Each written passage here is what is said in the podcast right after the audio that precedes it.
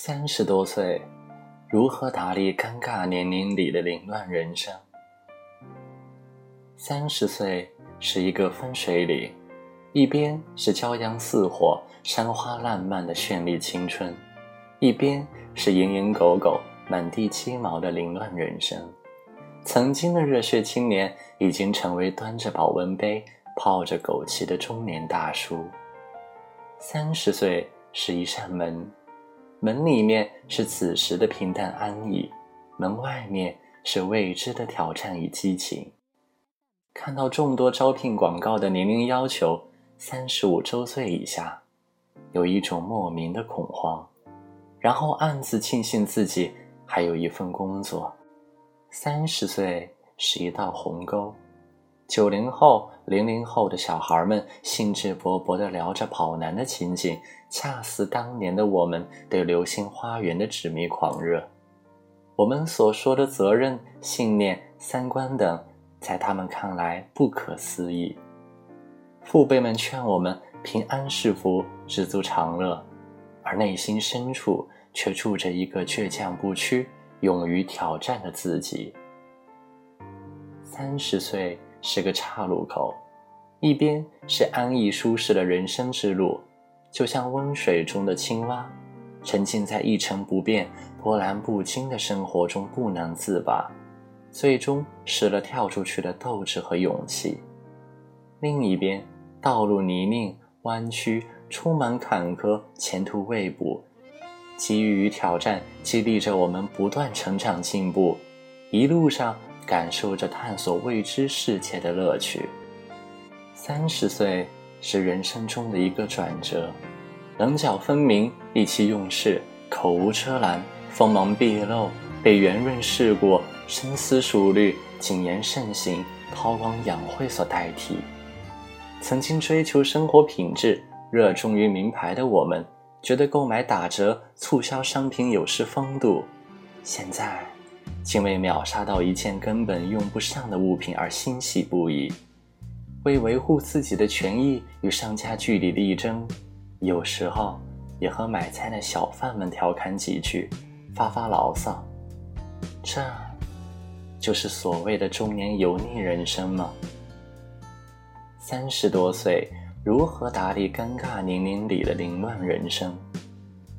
开始反思以前的生活。在反思中成长。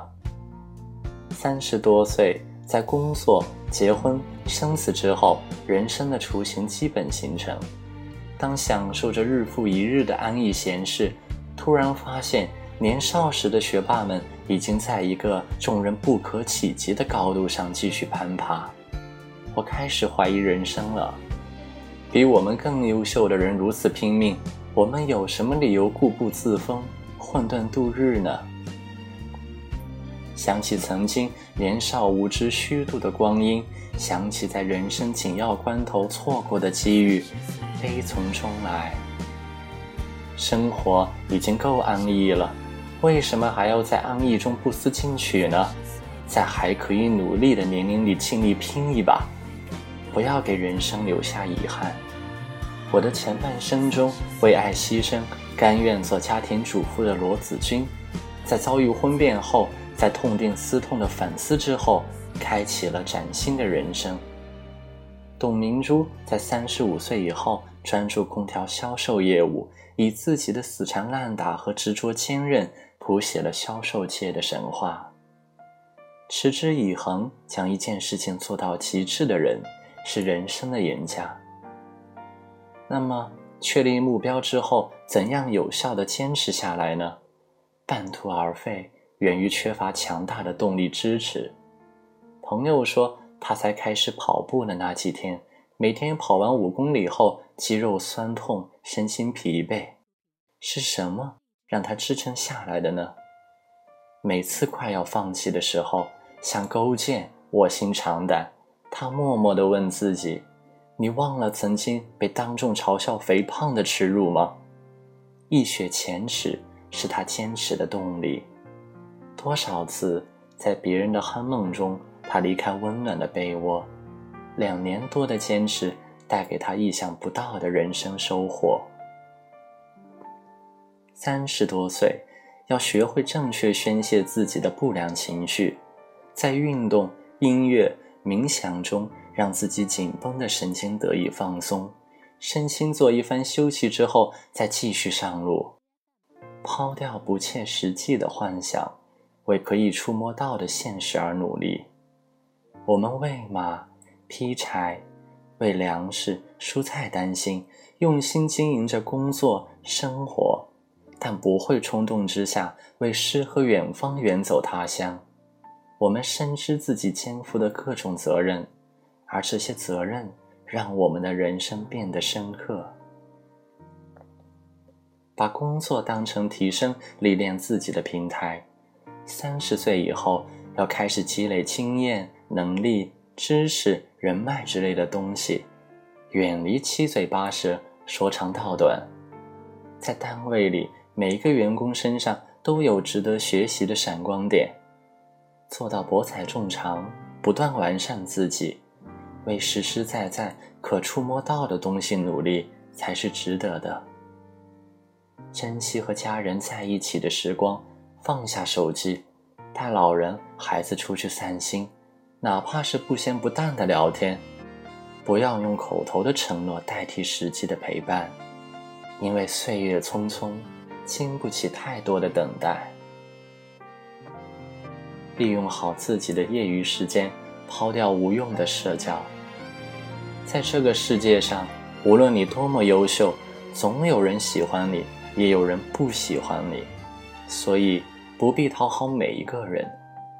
三十岁之前，为了保持合群的状态，我们总是削尖脑袋钻进那一堆聊天嗑瓜子的人群之中。现在，我们即使游离在众人之外，却并不感到落寞。业余时间可以造就一个人，也可以毁掉一个人。工作之余。把别人用来刷屏、谈论八卦的时间用于学习，会收到意想不到的效果。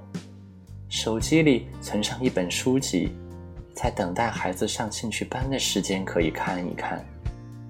如果时间允许，可以步行上下班，锻炼身体的同时，顺便对当天的生活做一番规划或者总结。抽空查看一下最近的消费明细，做到心中有数。